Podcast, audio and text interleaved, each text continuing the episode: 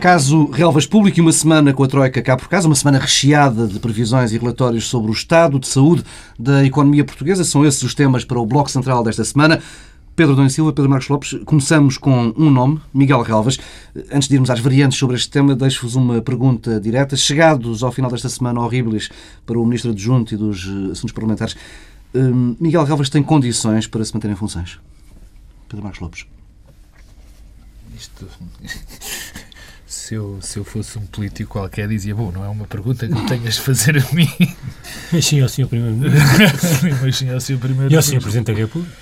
Não, a questão. Eh, eu acho que a questão substantiva já foi demasiado batida e tenho a certeza absoluta, sem medo de errar, que não vale muito a pena estarmos a, a, outra vez, ou pelo menos eu a estar outra vez a dizer aquilo que se passou, o que está em causa, se quem mentiu, se, se mas já, mentiu. Iremos, já iremos essa, Bom, mas eu, essa questão. Iremos, é, mas já não.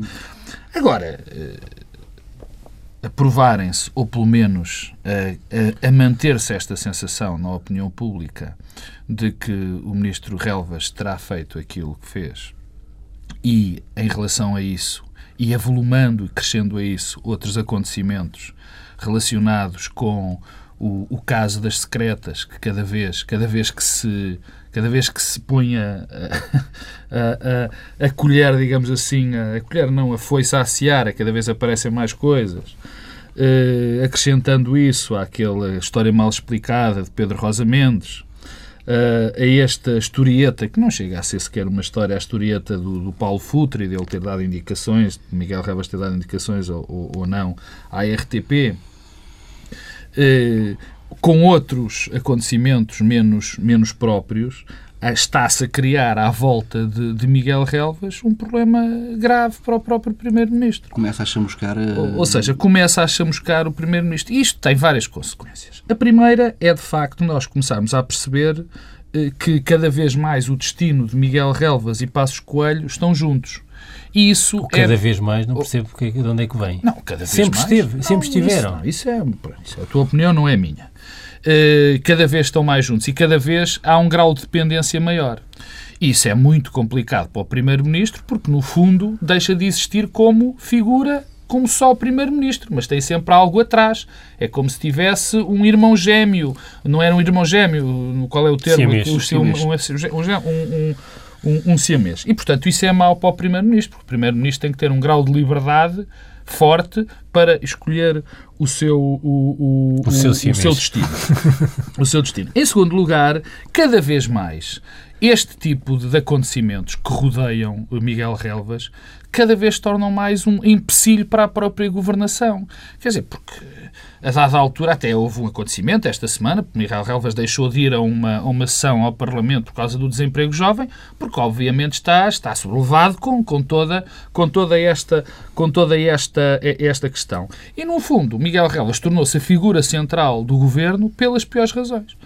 Na minha opinião, isto era uma excelente oportunidade para, eh, para, para eh, Passos Coelho cortar, esse cortar este mal pela, pela esse cordão umbilical eh, e tomar uma atitude que lhe seria, que seria muito importante, na minha opinião, de dizer eu sou o senhor do meu destino, eu não estou preso a ninguém, porque esta questão, já fazemos isto há, há, há demasiado, já vimos isto demasiado tempo, isto só tem condições para piorar cada vez piora mais.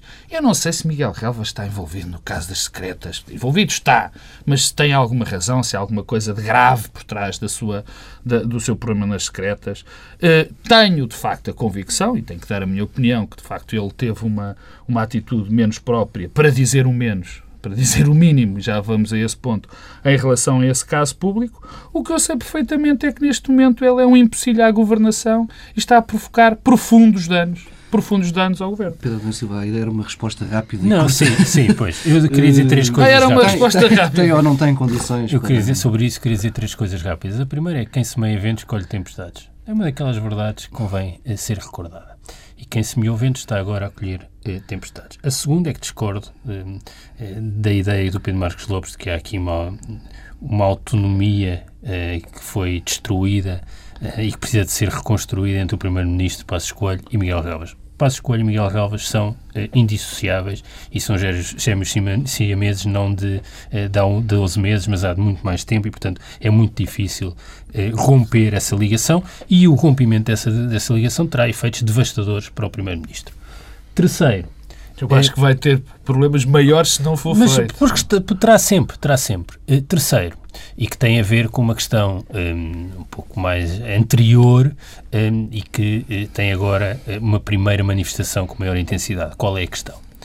Uh, se nós recuarmos aqui 14 meses, o que era sugerido frequentemente nas notícias era que Miguel Galvas não iria para o governo eh, porque, eh, por causa do seu envolvimento com os negócios, por causa também, eu acrescentaria, do seu perfil e da sua forma de fazer política, eh, que aliás teve um exemplo muito infeliz, a meu ver, na, na atitude dele na Comissão Parlamentar sobre as secretas, que não é adequado o Ministro da Presidência falar daqueles assuntos com aquela ligeireza, com aquela leviandade, com uma próxima, no fundo a relação dele com os vários deputados ou é de grande proximidade ou de grande afastamento, mas sempre muito fulanizada. Isso é totalmente desadequado, mostra que não tem perfil eh, para um cargo eh, como aqueles. E, portanto, Miguel Galvas não devia ter ido para o governo. Essa é a primeira questão.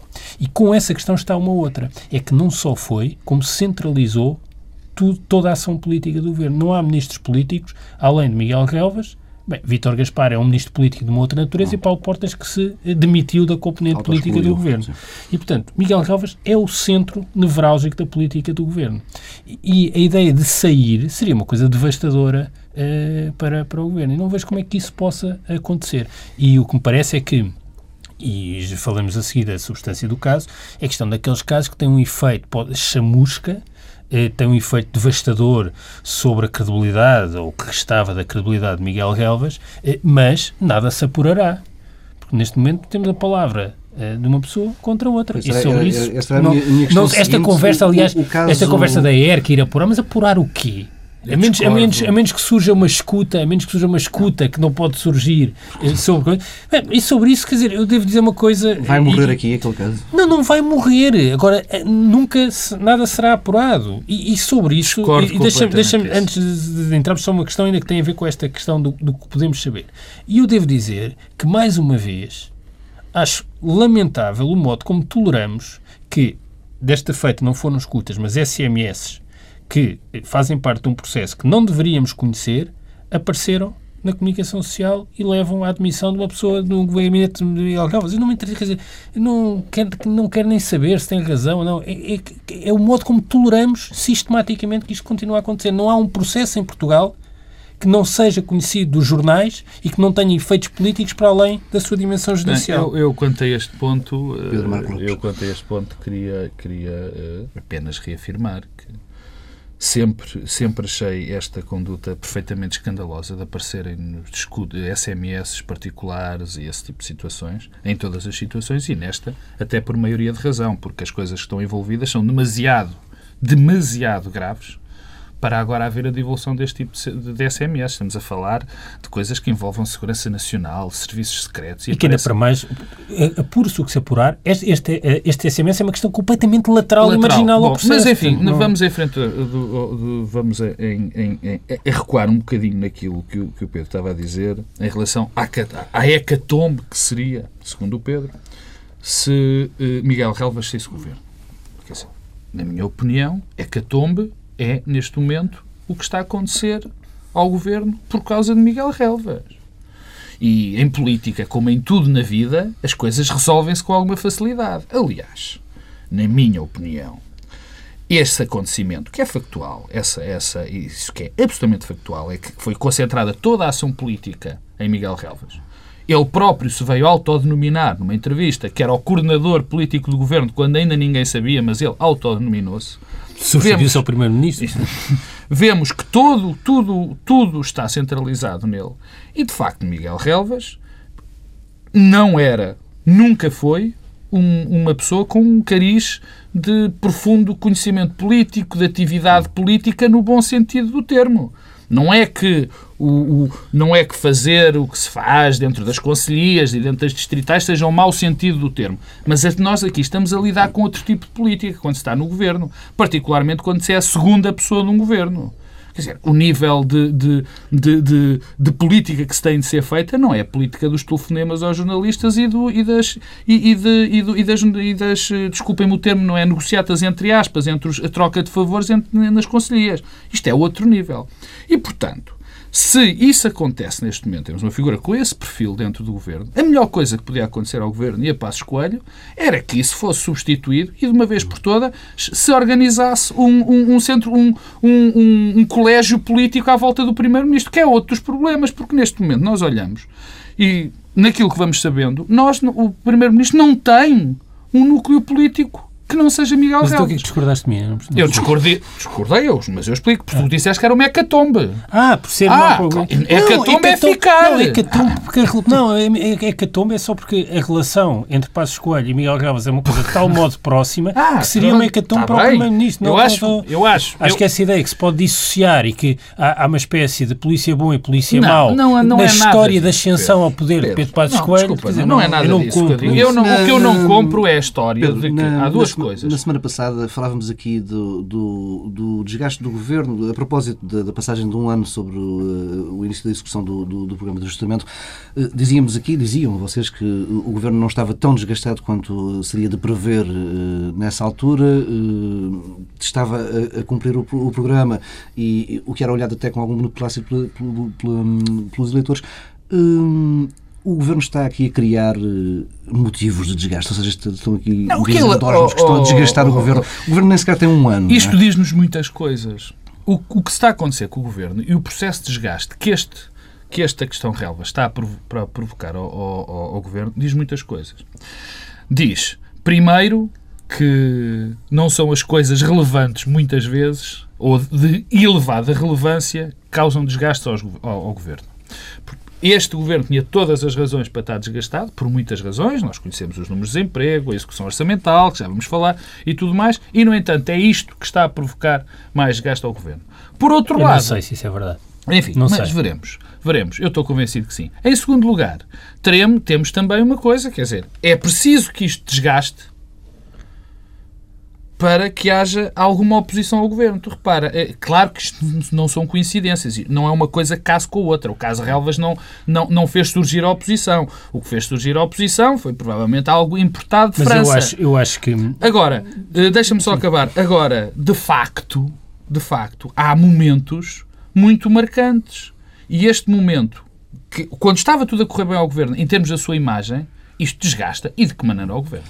Pedro Não, eu, eu, eu acho que é uma coisa que nós, eh, quer dizer, que é um risco que corremos todos, todos somos, eh, tu, Paulo, que és jornalista, nós que somos comentadores e os políticos, que é termos um, um olhar muitas vezes enviesado a partir é do nosso interesse Sim, e do sim, nosso é lugar sobre os Sim, assuntos. Isso é. Eh, e eu não tenho a certeza se as pessoas estão tão atentas e tão interessadas neste género de temas como nós pensamos. Não estou tão eh, certo que isto produza o efeito político e na apreciação que as pessoas fazem do governo como nós pensamos. O que isto produz é um efeito de uma outra natureza. É que inibe a capacidade política e de iniciativa dos próprios políticos e dos atores. E com isso cria espaço. O efeito deste género de, de acontecimentos é mais por a inibição que provoca no governo e na ação do governo. O próprio governo é que fica inibido, fica concentrado eh, nestes temas e com isso eh, abre o flanco, dá o flanco. E é mais isso que depois permite eh, que eh, a oposição se afirme e criar aqui um espaço, porque na verdade são muito mais os, os atores políticos todos, incluindo nisto os jornalistas e os comentadores, eh, que ampliam eh, e, eh, e dão um sentido eh, depois distinto a estes temas. Porque não parece que isto seja propriamente. Conversa de eh, café. não é? Não, conversa. Isto no fundo o que é que servem estes temas? Servem para consolidar as percepções e isso que as pessoas já têm em relação aos políticos. Já E- e é não- muito, Pedro. E não, não, mas é assim, mas as pessoas achavam que Miguel Relvas era diferente. Não, acho que não, quer dizer, não, Oh, Pedro, não- não, eu imagino que, eu aliás, esse é um dos concordo. problemas, é que nós chegados chegados a este momento, quando temos quando, quando se percebe que o que está em causa é saber quem é que está a falar a verdade, se é Miguel Relvas ou a editora de política do público para os portugueses todos é uma pessoa que não, não, não é conhecida, essa pessoa não conhecida, que é editora de política de um jornal, Sim, tem mais credibilidade. credibilidade É aquela coisa, se perguntar, se fizerem, eu, se fizerem uma sondagem amanhã e perguntarem eh, compravam um carro de segunda mão, em segunda mão, a Miguel Relvas ou à editora de política do público, sem dizer quem era, eu quase que garanto que, sem conhecer, eh, os portugueses iriam comprar um carro em segunda mão editor político. E isso é péssimo. Porque, de facto, a partir do momento que está criada aqui, eh, é péssimo para Miguel Galvez, a partir do momento que está criada esta narrativa e este Miguel contexto, Galvez, política, para é? todo, mas em particular, porque Miguel Galvez também é uma espécie de condensação daquilo que são todos os defeitos que as pessoas eh, vislumbram e, e atribuem à classe política. E, e aí, eh, perante essa questão, quando for a palavra de um contra o outro e quando a verdade depender desse confronto, Miguel Galvez sairá perdedor. E isso é um dos dramas deste governo, não é só concentração política. É que se nós compararmos quem é o braço direito político do Primeiro-Ministro hoje, Miguel Galvez, com eh, todas as pessoas que desempenharam essa função nos governos anteriores, Pedro Silva Pereira, Augusto Santos Silva, Vieira da Silva e António Costa numa fase inicial com José Sócrates, com eh, Durão Barroso, eh, Nuno Moraes Charmento, eh, Marques Mendes, com António Guterres, eh, José Sócrates, António José Seguro, Jorge Coelho, eh, com Para por aí. porque não, Cavaco com Silva, Cavaco não Silva. nomes, Pois, Cavaco não é? Silva. Não, mas é Cavaco Silva, Dias Loureiro e Fernando Nogueira. Bom, Dias Loureiro temos hoje uma percepção diferente da que tínhamos do que com as outras pessoas. Não estou a fazer, não estou a dizer o que eu penso, o que havia na altura. altura. Ora, isto é uma fragilidade comparativa de Pedro Passos Coelho brutal. E eu, a minha eh, perplexidade é como é que Pedro Passos Coelho com- com- formou este governo, o tal governo enxuto com o ministro Álvaro e depois com este, com este déficit de política. É uma coisa que é um enigma, continua a Bom, ser um ah, enigma. ah, e, percebo, e percebo muito bem Paulo Portas. Eh, Paulo Portas faz a única coisa que é racional para quem está metido neste contexto. Subiar para Que o é, lado. é- é que é, é pôr-se à parte. Eu, eu queria, eh, obviamente, que a percepção, eh, a nossa percepção de quem é comentador, dos jornalistas, muitas das vezes, infelizmente, não corresponde exatamente ao que as pessoas, às Ou preocupações das felizmente pessoas. para as pessoas. Não, é? felizmente ou infelizmente, não sei exatamente. Não, não vou qualificar. Mas isto, além de ser grave, que se está a passar com, com o Miguel Relvas e desgasta ao governo, não só enfim, pelos atos em si, mas por ele ser a figura principal do governo ao lado de Vítor Gaspar, mas por outra coisa, por outras duas ou três coisas que são importantes e é por isso que eu acho que isto desgasta e vai desgastar. É porque há um tipo de discurso ou um tipo de atividade melhor, ou de atuação, que este governo prometeu e que até, até estava, eh, em termos de linha política, linha discursiva, a correr bem, que cai por terra. Que começa a cair por terra, que já tinha começado Qual era? que era o discurso da verdade, o discurso que não havia atrapalhadas, o discurso que nós não, não andamos metidos com problemas, e isto põe muito em questão eh, eh, essa linha. Quer dizer, nós já tínhamos tido o problema, enfim, daqueles pequeno, aquele pequeno detalhe das gorduras do Estado e de que não ia haver cortes e Já- tudo mais. já. Isso já estava esquecido. Agora, quando há aqui quando se fez um discurso, o discurso da verdade, que não havia atrapalhadas e que isto era uma seriedade absoluta e que não há confusões, não havia lobbies, isto põe em questão. Não sei se, se é factualmente verdade ou não, mas que põe em questão, põe. E isso não ajuda nada para a opinião pública, como é Bem, evidente. vamos avançando, mudar de assunto. O Conselho Superior das Finanças Públicas publicou esta semana um relatório sobre o DEO, o documento de estratégia orçamental. O Conselho, criado pelo Governo e presidido por Teodora Cardoso, aprova a estratégia do Governo, sublinha isso, mas e este é um grande mas, afirma que as previsões inscritas no DEO são demasiado otimistas e que daqui para a frente seria melhor que essa tarefa, eh, elaborar previsões macroeconómicas, eh, ficasse entregue a uma entidade independente. O Conselho das Finanças eh, Públicas anota ainda que o esforço de correção do déficit das contas do Estado está a ser feito, sobretudo, à conta da receita e pouco do lado da despesa, sendo que o que está a ser cortado do lado da despesa são salários e pensões, e daí aquela pergunta, onde é que param as gorduras do Estado, os tais consumos intermédios. No fundo, o Conselho das Finanças Públicas questiona os fracos efeitos estruturais desta consolidação. Pedro Adão Silva, hum, Eu acho que. é um balde de água fria este Não, relatório. eu, eu devo dizer que acho que é uma espécie de. Nós tínhamos aquela ideia do Platão, do rei filósofo, agora temos um rei economista.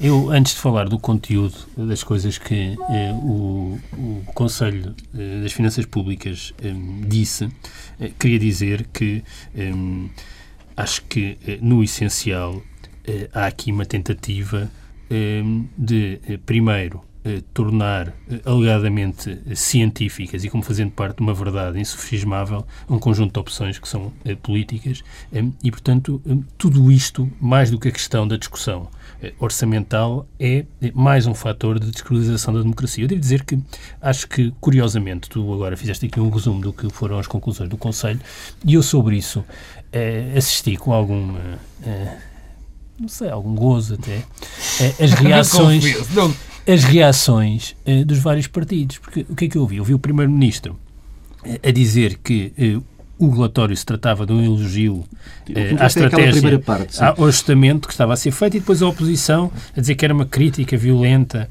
à posição do Executivo. E eu diria que o problema não é tantas conclusões. Eles, aliás, são razoáveis, eu subscrevo. Há aqui uma sugestão é, que te preocupa, que é... é... A questão, não, é a existência de um conselho desta natureza. o que me preocupa é a existência de um conselho desta natureza. É, dizer, é um conselho que não se inibe de alicerçar os seus juízos num conjunto de princípios que são políticos, mas que está sempre a fingir que são científicos. E eu acho que isso é que é intolerável. E eu, a este propósito, quer dizer, o que eu queria era recordar também como é que isto surgiu. Quando nós estávamos a negociar, nós, o país, o, Orçamento de Estado para 2011, o PSD queria criar esta entidade independente, composta por peritos nacionais e internacionais, porque isto é uma coisa tão difícil de fazer, que precisamos de uns estrangeiros que nos venham ensinar eh, a explicar um, qual é a nossa sustentabilidade eh, da política orçamental. E esta ideia tem sempre aquele fascínio inicial que todas as propostas que visam despolitizar a ação política tem, mas depois mais à frente revelam-se um problema. E o que temos aqui é um problema. Primeiro, afastou-se do Parlamento, que eu saiba que é o lugar que representa o soberano, que onde é o já, povo. Onde já existe o é isso que eu por dizer, exemplo. Mas representa o soberano e quem deve eh, eh, fiscalizar a ação do Executivo. E, por outro lado, já existe uma unidade técnica de apoio eh, à execução orçamental aí, que é podia que ser reforçada e podia ter as suas competências e a sua capacidade técnica reforçada para fazer uma análise técnica. Agora, o que nós eh, temos é aqui uma vontade de fazer política com uma legitimidade própria e independente contra a política. E sobre isso deixa-me dizer uma Dás coisa. razão, portanto, a um deputado do CDS que dizia que este Conselho pisou o risco. Que pisou, mas é pisou, mas, mas ia pisar. Um consenso. É, mas é que, aqui é que há um consenso. Mas é que ia, pisou, ia pisar, mas o problema é quem quis que isto, isto é daquelas coisas que é uma bomba relógio. E, e, e portanto, a, a, ideia, porque, o que é que isto tem, tem subjacente? É que é uma espécie de verdade técnica sobre as opções de política orçamental. Aliás, aquilo que tu disseste, eu, eu, posso, eu posso concordar mas isso não, a minha concordância não tem nada a ver com isto assentar numa espécie de capitalismo científico. Que nós tínhamos o socialismo científico, agora temos esta nova uh, uh, doutrina uh, com a mesma, com, com, quer dizer, sente no mesmo fundamentalismo num conjunto de leis gerais, que é o capitalismo científico. Eu, eu, o que temos é um Conselho que está a competir com o Governo e com os partidos. Eh, e eu, eu, portanto, não me surpreende eh, as considerações todas que são feitas, uma espécie de... Eh, aliás, a certa altura o texto fala de a evidência, a evidência depois remete para uns quantos estudos, mas a evidência em economia, como nós sabemos, vale zero o que é uma pluralidade de evidências. Sabemos, não, que nós vivemos. Não, aliás. isso é... Ou seja, há muita incerteza há pouca evidência. A economia não é uma ciência exata, é uma ciência social e, portanto, há, há, visões diferentes a partir da economia. E a ideia de que há aqui uma ciência económica eh, que eh, nos traz a verdade eh, é uma espécie. É o rei filósofo. Quer dizer, o Platão falava de homens abençoados pela graça e semelhantes a deuses, reportantes ao rei filósofo. Estas palavras podiam ser hoje ditas em relação a, estes economistas hegemónicos. E a verdade é que nós sabemos que esta ideia de uma verdade científica que depois se transforma na política uhum. está na base de todos os totalitarismos. E há aqui também uma, há aqui uma, uma pulsão totalitária nesta hegemonia da economia, como, e isso era o que Pedro Marcos Lopes estava, estava a dizer, é que foi esta mesmíssima visão da economia que nos trouxe até aqui. A crise que vivemos é a crise provocada por esta visão da economia. É como se houvesse aqui um conjunto de pessoas que são muito racionais, bem intencionadas, estão de boa fé e, e conhecem as fórmulas de cálculo e apuram a verdade. Ora, isto é tudo menos assim. E o mais grave é, é, isso. E, portanto, agora foi assim, mas será sempre pior estes conselhos todos que, que acha-se por bem criar em algum momento. Pedro Marcos Lopes. Olha, eu, eu, eu, eu, eu eu sempre pensei, ou pelo menos sempre assim foi, eh, que havia senhores que eram ministros, eh, há senhores que são ministros, existem órgãos políticos que são os eleitos pelas, pelos cidadãos numa democracia e esses políticos tomavam decisões. E para, como suporte às suas decisões, como são políticos profissionais e têm que tomar decisões, eh, tinham uns senhores que os ajudavam a, a tomar as suas decisões. No caso do Ministro da Economia, normalmente tinham um conjunto de assessores ou um conjunto de conselheiros económicos, enfim, presumivelmente, da linha política desse, desse, desse ministro, que lhes davam as opções e ele depois tomava a decisão. O engraçado nisto é que agora isto é exterior. Ou seja, há uma inversão do jogo democrático. Os próprios ministros alijam os, os, seu, os seus direitos, e que não são direitos, são deveres, porque lhes foi dados pelos cidadãos, e dão a umas pessoas que não foram eleitas a capacidade de dizerem, de tomarem decisões políticas. Ou pelo menos sugerir quais Ou de sugerir sequer decisões políticas. E essa sugestão estava certa, mas não, não, mas não é feita publicamente e muito menos desresponsabilizando os, os atores políticos. Isto, tem um, isto tem um fundo. Uh, uh, não é comparar políticas com as empresas, mas acontecia muito há uns anos as multinacionais contratarem, e não só multinacionais, grandes empresas, contratarem consultores para lhes dizer o que elas tinham que fazer. Mas essas decisões, esses pareceres, tinham que ser de acordo com o que os, os, as pessoas que contratavam já, já diziam. Havia esse processo, esse processo era comum, era para legitimar, é para dar alguma força, para dar alguma força à própria decisão. Para dar força à decisão, para dizerem, bom, eu, tomei esta decisão, mas estes sábios aconselharam-me a fazer isto, portanto deve estar certo. Isto nas empresas pode-se fazer. No Estado é de uma gravidade enorme. Na democracia é de uma gravidade enorme. O que se passa com este Conselho? Este Conselho, de facto, é um tercium genus. É uma coisa que ninguém percebe muito bem, supostamente para dar opiniões. Mas as opiniões que tinha que dar, tinha que dar internamente ao governo, que depois tomaria as suas decisões. Isto assim não faz sentido. Aliás, os próprios deputados se sentiram, não foram os deputados da oposição, foram todos, sentiram-se incomodados com isto. Porque agora, porque é que vem aquela senhora, que é com certeza uma técnica fantástica, não, dizer aquilo que se deve dizer? legítimas claro e que tem. Quer dizer, eu não estou a dizer que concordo claro ou discordo. Que tem. A agora, questão não é essa. Não é como se houvesse uma opinião política acima não, a da disputa não é essa. política. Eu, eu até acho que muitas das coisas, muitas das coisas que a senhora diz, tem toda a razão e o Conselho diz, algumas eu subscrevo, até politicamente subscrevo algumas ideias. O que eu não posso subscrever é que alguém que não tem a mínima legitimidade democrática venha dizer num relatório o que se deve fazer e o que se deve Pedro, deixar de fazer. Amanhã o Bloco de Esquerda ganha as eleições em Portugal. Eu, eh, quer dizer, não ficarei contente com o resultado eleitoral. Mas é legítimo Ah, claro. e o Bloco de Esquerda terá o direito de governar. Claro. Como é que é? O Bloco de Esquerda tem uma posição sobre o que deve ser feito nas finanças públicas que é contrária a esta posição Claro, política deste claro. Conselho. Quer dizer, há aqui uma tensão entre a legiti- legitimidade política e uma espécie de legitimidade técnica, mas que é Mas de facto isto, de natureza oh, política. oh, E não, não se percebe. Não se Oh, percebe oh, isto. oh, oh, Pedro e Paulo, isto Pedro e Paulo, agora falámos Platão, agora um pouco de Bíblia também. Eh, isto vem de trás, porque há aqui uma prática, ou pelo menos uma ideia que vinha que tem e isto também entronca. Eu lembro-me das propostas sobre um conselho de sábios. Eu lembro-me de propostas de termos um, um conjunto de, de- de- de sábios que ia decidir quem eram as pessoas ou que ia ajudar a decidir quem eram as pessoas que iam para empresas públicas ou para determinados cargos importantes. Não, mas isso é- e a- fez essa a- comparação. A ironia, isto é um bocado como o episódio de Miguel Galvez. A ironia é que a primeira vítima destas É ideias que foram governo. criadas é o Claro, próprio governo. Claro, mas isso é sempre assim. Isso é sempre é fatal. Mas eu lembro-me, isto está por trás de uma determinada eh, insegurança e falta de conhecimento, e eu até tenho que arriscar, falta de conhecimento do funcionamento da democracia.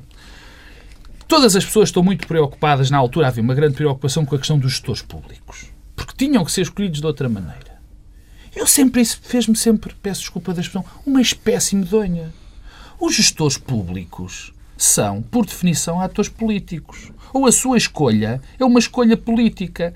E quem deve ser responsabilizado pela escolha desses gestores públicos é quem os escolhe. Ou seja, o governo. Quer dizer, quando se vai buscar um conjunto de sábios quando se vai buscar um conjunto de sábios para isso, a única coisa que se está a, tentar fazer é desresponsabilizar. E se nós, e se, se este país tem um problema, é de sindicância democrática. É de nós sabermos quais são os responsáveis por determinadas coisas em determinada altura. E se houve discurso, que, que foi o discurso do PSD nestas eleições, era que era preciso responsabilizar as pessoas. Ora, estes processos de, deste, deste Conselho, do tal Conselho de Sábios, do, do António Borges, que, pelos vistos, manda nas privatizações, mas ninguém lhe deu essa responsabilidade, das comissões que estão a pensar e que estão a decidir isto e aquilo. Isto é terrível para a democracia, porque depois nós não podemos julgar quem de facto está a mandar. Ou, por exemplo, o Primeiro-Ministro diz assim: agora preciso de um tipo para gerir uma empresa pública qualquer e vai ouvir o Conselho de Sábios. O Conselho de Sábios diz que é aquele. Quer dizer, provavelmente, se as coisas correrem mal, o Primeiro-Ministro vai dizer Pois, aqueles nabos do Conselho de Sábios. Como provavelmente agora está a dizer, estes nabos tudo deste Conselho. E depois é a multiplicação. Então, para que é que serve o tal? Para que é que está lá o tal a fazer? Isto não, não, não faz sentido. E, e, e, graças a Deus, todos os deputados não houve grupo parlamentar que não se sentisse violentamente incomodado com isto. Era inevitável. Esta semana tivemos, eh, temos por cá a Troika, a Comissão Europeia, Banco Central Europeu e a FMI, começaram a quarta avaliação do programa de ajustamento. Eh, depois de uma passagem pela Assembleia da República, ficámos a saber que tudo está a correr bem, que a Troika considera que Portugal já tocou no fundo da crise e que daqui para a frente é para recuperar. E também já encontraram uma explicação para a surpresa do desemprego. Dizem que a culpa é dos altos salários eh, praticados em Portugal. Isto são informações que foram transmitidas no fim de uma reunião isso, isso. no estás, Parlamento. Estás a arriscar um bocadinho, Não, são informações Paulo. que foram dadas pelos, estás pelos, pelos deputados à saída do, do Parlamento. Uh, tivemos também ontem uma reunião uh, onde o Partido Socialista fez questão de, de marcar algumas posições, mas acabou a reunião a assumir que não vê na, nos elementos da Troika grande vontade de, de mudança. Eh, Pedro, não era esta altura, quarta revisão, já com eh, o, desemprego a caminho dos 16%, não era altura para tentar mudar alguma coisa? Já, isto não devia ter começado sequer, é, no sentido em que aquilo que está a ser exigido e os princípios que estão na base destes pacotes de ajustamento só podem correr mal. É, desde logo também pelo efeito agregado de ajustamento que está a ser feito em, todo, em toda a Europa.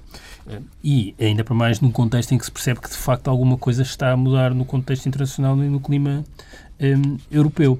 Eu bem sei que um, no Conselho Informal esta semana, no essencial, os países decidiram Uh, não decidir e pedir ao senhor uh, Van Rompuy para estudar as perspectivas futuras sobre a mutualização do risco da dívida soberana, perspectivas futuras, mas há dois anos que estamos a viver intensamente a crise da dívida soberana. Foi o Mário de Carvalho dizer que temos de trocar umas ideias sobre o assunto. Era, era bom que trocássemos ideias Era bom que trocássemos umas ideias Mas, sobre uh, uh, o problema é que uh, andamos sempre aqui também a desviar a conversa. O problema essencial não é o desemprego jovem nem o crescimento, é a capacidade das economias se financiarem a valores mais baixos. Isso é que vai fazer toda a diferença. E se não resolvermos esses problemas, todos os outros todos os outros só se vão agravar. Sim, mas quanto a isso, temos e Merkel isso, e e, e quanto a isso, bem, quanto a isso, eh, eu acho que o espantoso é que foi encomendado ao Sr. Van Rompuy esse relatório, ehm, mas percebeu-se que o consenso rompeu. Já não existe o consenso que existia, o consenso europeu. E tivemos eh, vários países a favor das eurobonds, eh, da, ou seja, da mutualização, de alguma forma de mutualização da dívida, e Portugal, do lado dos países que acham que tudo está a correr bem, e a juntar-se eh, à Alemanha, que tem um interesse estratégico diferente do nosso. Eu acho que isto é absolutamente surpreendente. Continua a, a viver quer, com... Não quer pagar mais, eh, está a pagar taxas de juros mas, excepcionalmente claro, baixas, é compreensível. Mas, dizer, mas, Portugal, mas isso tem a ver com o que eu dizia. Portugal, é. Portugal, que é o país, logo a seguir à Grécia, que mais precisa que os mercados eh, deixem de atacar os mais frágeis, junta-se à posição alemã. Isto deve ter uma, quer dizer, um horizonte estratégico que me ultrapassa, mas que bate certo com a ideia de que isso tem a ver com a Troika. Eh, Passos Coelho eh, sempre disse que não só o programa do PSD era o programa da Troika, do ponto de vista substantivo, não é por ter sido imposto. É que não vale a pena agora a conversa que eles foram obrigados a, a executar este programa o PSD dizia que aquele ajustamento era aquele que o PSD sonhava e desejava, era o seu programa político e queria ir além. E o ir além significa que nessa variável, que é aquela que diz mais respeito à vida das pessoas, que é o funcionamento do mercado de trabalho e o, e o desemprego, isto esteja não a correr mal, está a correr pessimamente. Temos aí os dados da execução orçamental esta semana. Para... E sobre isso, sobre o desemprego, o que sabemos é que o Governo não está a compreender o que está a passar no mercado de trabalho, o que eu acho espantoso. Como é que não está a perceber? Quer dizer, o, o Governo fez tudo, foi além da Troika, teve a sobretaxa o ano passado, estrangulou mais do que necessário a economia, números do déficit abaixo daqueles que tínhamos de apresentar. Ora, isso só podia ter um efeito eh, violento sobre a procura interna e muito do emprego que nós temos depende disso. Sobre eh, a execução orçamental, também é uma daquelas que não me surpreende. Temos menos receita do que o estimado e menos receita do que o ano anterior com maior carga fiscal. Ao mesmo tempo que temos mais despesa do, do, do que o estimado, com o subsídio de, de, de desemprego já sendo superior à do ano anterior. E ao mesmo tempo maiores cortes na ação social, que é aquilo que tem a ver com a rede de mínimos e com o combate à pobreza. Nada disto espanta. Eh, o que espanta é eh, nós insistirmos eh, nesta trajetória e nós, não temos, nós também não temos muita autonomia para contrariarmos aquilo que está a ser decidido, mas escusávamos de forçar a nota e forçamos a nota. Pedro Marcos Lopes. Queres que eu fale da Troika, da política da austeridade? Não. Não, eu, está tudo ligado. Ainda bem. Devia o Governo não ter alguma autonomia para ainda bem que dizer... Me, ainda bem que me perguntas isso para eu não te responder. eu, eu queria, eu queria uh, trazer aqui algo que, que já tem, segundo vocês me disseram, já se calhar eu estava já. atrasado, já tem umas semanas, mas que foi ontem o relatório, o relatório é de 23 de maio, é essa a data, do Conselho Económico e Social, que eu recordo é presidido por um eminentíssimo social-democrata. Silva Peneda. Silva Peneda. E nesse relatório do Conselho Social-democrata, disseste bem. No social-democrata, Silva Disseste bem, social-democrata. Do Partido Social-Democrata e Social-Democrata. Não, não, é que não é do Partido é eu, um sabia, eu sabia que tu ias tentar fazer a correção, mas é um social-democrata. É um social-democrata. O Partido Social-Democrata sempre foi um Partido Social-Democrata. Se calhar é agora não está a ser. Claro que é verdade. Então nem tempo de Cavaco Silva, meu Deus. Bom, eu vou passar, ler algumas passagens que me parecem interessantes. No que diz respeito ao desemprego, o Conselho Económico Social diz considera que o prosseguimento da política de austeridade indicia que se registrará um novo aumento do desemprego e não a sua redução. Uh, o Conselho, outra passagem. O Conselho Económico Social considera ainda que as consequências decorrentes da política prevista no DEO poderão levar a uma degradação assinalável da situação social do país, afetando fortemente a coesão nacional e pondo em causa os esforços de ajustamento da economia. Isto são duas pequenas passagens que eu selecionei de um texto que é profundíssima, profundamente crítico, não só da política eh, que, estamos, que, que, está, que foi implementada pelo programa da Troika, mas, e isso é que é eh, eh, o, o, que é de notar, da, do aprofundamento que este governo fez dessa própria política. Porque eh, eu já aqui disse a semana passada e, e até, enfim, algumas críticas pá, de uma pessoa que me telefonou, eh, eh, dizendo que quando eu disse que o, desemprego e o aumento do desemprego, neste caso concreto, é uma decisão política. E é uma decisão política. E volto a reafirmá-lo.